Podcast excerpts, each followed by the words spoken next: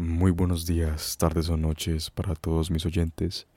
Me presento, mi nombre es Juan y me, he caracterizado por ser una persona muy controversial a lo largo de mi vida. Y es por esa razón que he decidido crear este pequeño podcast en el que voy a tocar los temas de los que nadie quiere hablar, de los que la gente se avergüenza, de los que la gente le incomoda porque a mí no me incomoda hablar de ellos, no tengo ningún tabú con ningún tema. Y si ustedes desean que toque algún tema de los que ustedes no están dispuestos a hablar o de, los que se sienten incómodos, yo lo expresaré por ustedes y les dejaré saber mi opinión al respecto. Eh, antes de empezar con el primer tema, que es algo fuerte para ciertas personas, les recomiendo usar auriculares para que la sinergia y el dinamismo del podcast se viva con mucha más intensidad, ¿ok? Dicho esto, eh, vamos a tachar el primer tema que tenemos aquí en la lista y es el incesto. Ok, sí, el incesto.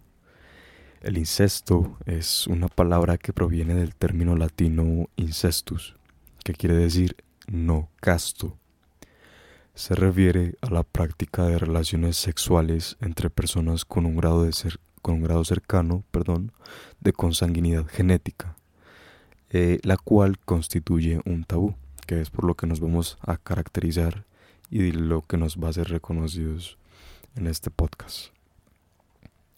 Eh, normalmente nos hacemos a la idea de que esta categoría, entre comillas, es aplicada entre padres e hijos, abuelos y nietos, incluso entre primos cercanos y tíos con sobrinos. Es lo que nos, se nos viene a la mente cuando mencionan la palabra incesto. Hasta aquí, pues todo normal, dentro de lo que cabe. Pero aunque suene lógico, el incesto es condenado por la mayoría de las culturas conocidas y actualmente la mayoría de los gobiernos no están de acuerdo con estas prácticas. Pero esto no siempre fue así. Como ya se imaginan, en las civilizaciones antiguas esto era algo común y hasta se veía como algo con clase, algo totalmente prestigioso. Por ejemplo, eh, la dinastía tolemaica, una de las que dominó eh, una de las que dominó el antiguo Egipto, se caracterizó por el apareamiento endogámico entre su descendencia. Cleopatra se llegó a casar con sus hermanos y Tutankamón se casó con su media hermana. Sin embargo, transportándonos a tiempos más recientes, los Habsburgo, una dinastía real de la Edad Media, eh, se empezaron a reproducir entre ellos para conservar el poder durante el mayor tiempo posible.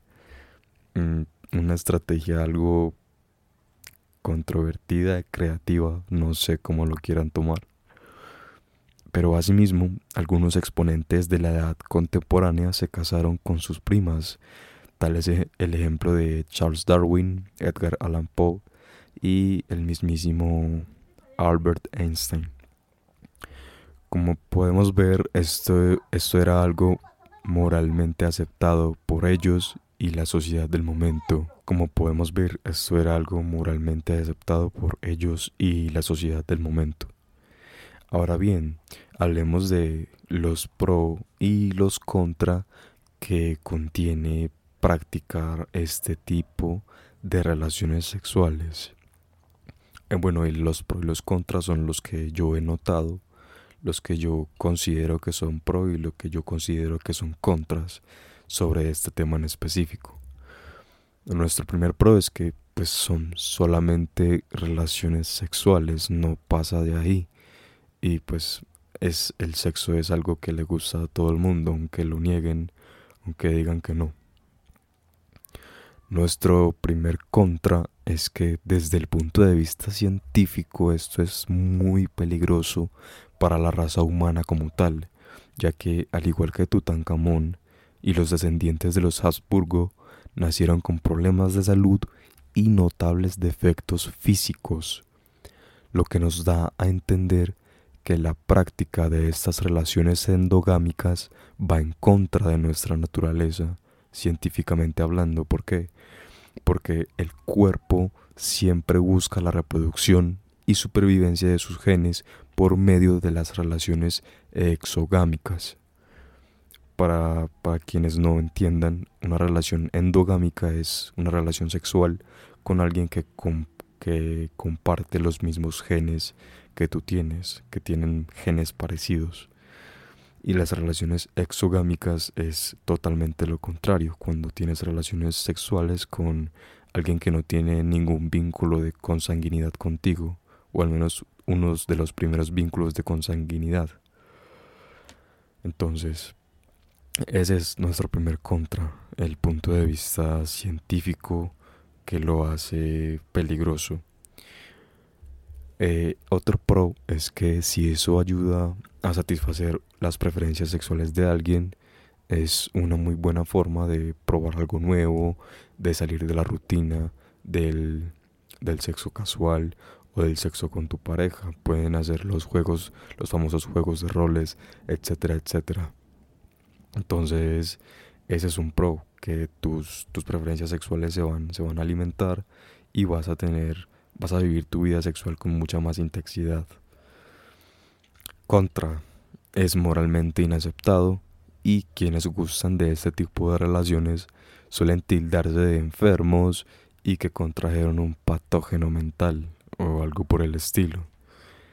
Entonces, eh, hay una delgada línea entre que te guste este tipo de práctica y que tengas un verdadero problema, problema mental, que sea, que sea una consecuencia de un trauma que hayas tenido en tu infancia. Entonces debes consultar con tu psicólogo si eso sí es una preferencia o está ligado con patrones psicológicos desde tu niñez.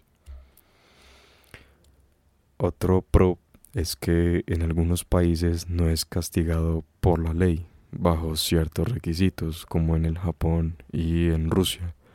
Si bien están están legalmente permitidas este tipo de relaciones entre padres e hijos, etc. Eh, lo que no es permitido o a lo que le ponen demasiadas trabas es al el matrimonio, al matrimonio entre, entre gente que tiene el mismo, el mismo vínculo de consanguinidad o el primer vínculo de consanguinidad. Eh, otro contra es que el incesto se suele confundir con abuso o con acoso sexual.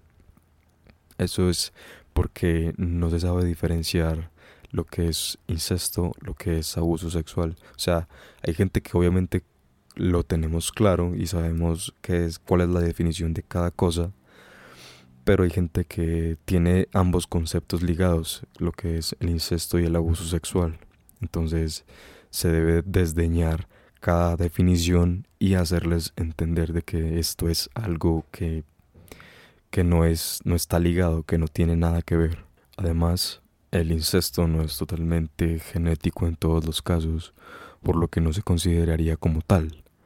Por ejemplo, relaciones con padrastros o madrastras. Sin embargo, el incesto suele presentarse para problemas de salud mental, adicciones y demás trastornos cuando es forzado. Y ahí reitero lo que dije anteriormente, el incesto se relaciona o, eh, actualmente se relaciona con lo que es acoso sexual. Y quiero decir que, y quiero aclarar que esto no es así. Obviamente no es así.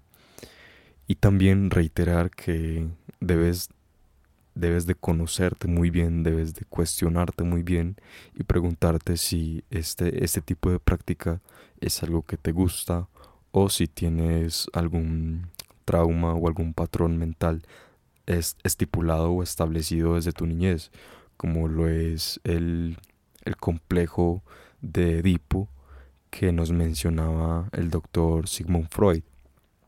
El complejo de Edipo es algo por lo que hemos pasado todos los hombres eh, en la etapa de nuestra niñez, que es que nos sentimos sexualmente atraídos hacia nuestras madres, pero que con el tiempo es algo que se va superando y que, que se, se quema pues la etapa y se deja eso en el pasado. ¿Por qué pasa esto? Porque nos, nos, nos gusta, nos sentimos protegidos con nuestras madres y vemos a nuestros padres como una competencia. Entonces queremos ganarle a nuestros padres en todo sentido y queremos quedarnos con la madre. Ese es el complejo de Edipo. Entonces, con todo esto hasta este punto, teniendo nuestros pro y nuestros contra, nos preguntamos, ¿es bueno o es malo el incesto? Obviamente no hay respuestas concretas ni objetivas. Generalmente la gente te va a decir que es malo, que es un pecado y que no está bien visto por quien se considera como Dios. Pero esto queda a disposición de cada quien. Sin embargo, si me preguntan a mí, diría que es bueno. Lo catalogaría como una preferencia sexual, mas no como un patógeno o un trastorno. Si bien puede ser muy contraproducente, no hay nada en este mundo que no tenga su lado negativo, no hay nada totalmente bueno o totalmente malo. Tampoco es que vayas pues a embarazar a tu pariente o tú como pariente te vas a dejar embarazar. Deben de ser sumamente responsables y precavidos porque puede ser fatal para su relación social y para su árbol genealógico.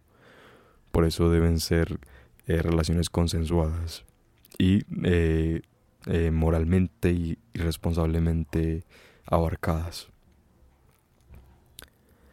Por eso les digo a todos los que tengan ese impulso, pues aquí haciendo un pequeño paréntesis, yo he tenido esos impulsos, con, no con mi madre ni nada de eso, pero sí con, con mis, mis primas y cosas así, cosas que nos ha pasado, diría yo, que a la mayoría de los hombres. Eh, en ese momento, en este momento en el que estoy, pues no tengo ese impulso, no, no me llama la atención, no, no siento atracción por alguien de mi familia, ni nada de eso, que lo, que lo he sentido obviamente. El complejo de Edipo lo sufrí cuando fui un niño y eh, obviamente he sentido atracción por mis, mis, mis primas y mis familiares, pero es algo que no he querido poner en práctica porque no me llama la atención. Entonces, por eso les digo a, a, todos los que tengan este impulso o tengan una atracción muy fuerte, muy latente por algún familiar, primero que todo deben de tener la certeza de que si cometen incesto con un menor de edad, no habrá justificación que valga, van a ser unos pedófilos. Además, es muy importante saber expresar su deseo a su receptor. Una comunicación asertiva será la diferencia entre una discusión sana y posible acuerdo entre personas maduras contra un malentendido y la perfilación de que seas un enfermo mental. Recuerden que el consentimiento siempre es lo primero y en este caso la edad juega un papel crucial. Entonces, eh, si quiero eh, manifestar esto y, mi receptor me dice que no, qué hacer en caso de que mi receptor me dé una respuesta negativa a lo que yo le he propuesto. Primeramente, vamos a estar obligados a respetar su decisión y no volver a insistir nunca más con ese tema. Si propones tu idea más de una vez, ya eso es acoso y vas a estar en problemas. En segundo lugar, sabemos que no puedes reprimir este deseo, que es algo que sí o sí quieres experimentar. Entonces, una solución sería darle la ilusión a tu mente de que te está satisfaciendo por medio del consumo de contenido audiovisual que simule este tipo de categoría y escenarios. O bien, hay muchas personas allá afuera listas para simular este tipo de, de escenas y complacerte como gustes ofreciéndote sus servicios. Por último, pues si nada de eso te funciona, debes de entender que no todo en la vida es posible y debes de tener la suficiente madurez mental para seguir con tu vida. Además de que pues no es algo tan grave y no te vas a morir por no coger con tu prima. Por eso, en conclusión, que el incesto sea bueno o malo es subjetivo. Sin embargo, si la sociedad entendiese la diferencia entre incesto y violación, o la diferencia entre incesto y pedofilia, todo sería mucho más sencillo. Además, reitero, como lo dije al principio, es solo sexo. El parentesco es irrelevante, siempre y cuando se sigan los lineamientos anteriormente mencionados y se disfrute ese tipo de sexualidad con mucha, pero mucha responsabilidad y consentimiento. Y ya, eso ha sido todo. Espero les haya gustado. Si les gustó, no olviden dejarme su opinión en los comentarios y espero que hayan escuchado el podcast con auriculares. Si no fue el caso, les recomiendo volver a hacerlo para que se disfrute este audio con mucha más intensidad. Recuerden que esto, este podcast que he creado es únicamente con el, el fin de entretener y de hablar de lo que nadie quiere hablar. Si ustedes no quieren hablar de algo con gusto, yo lo haré. No tengo ningún tabú ni ningún problema con hablar de este tipo de cosas.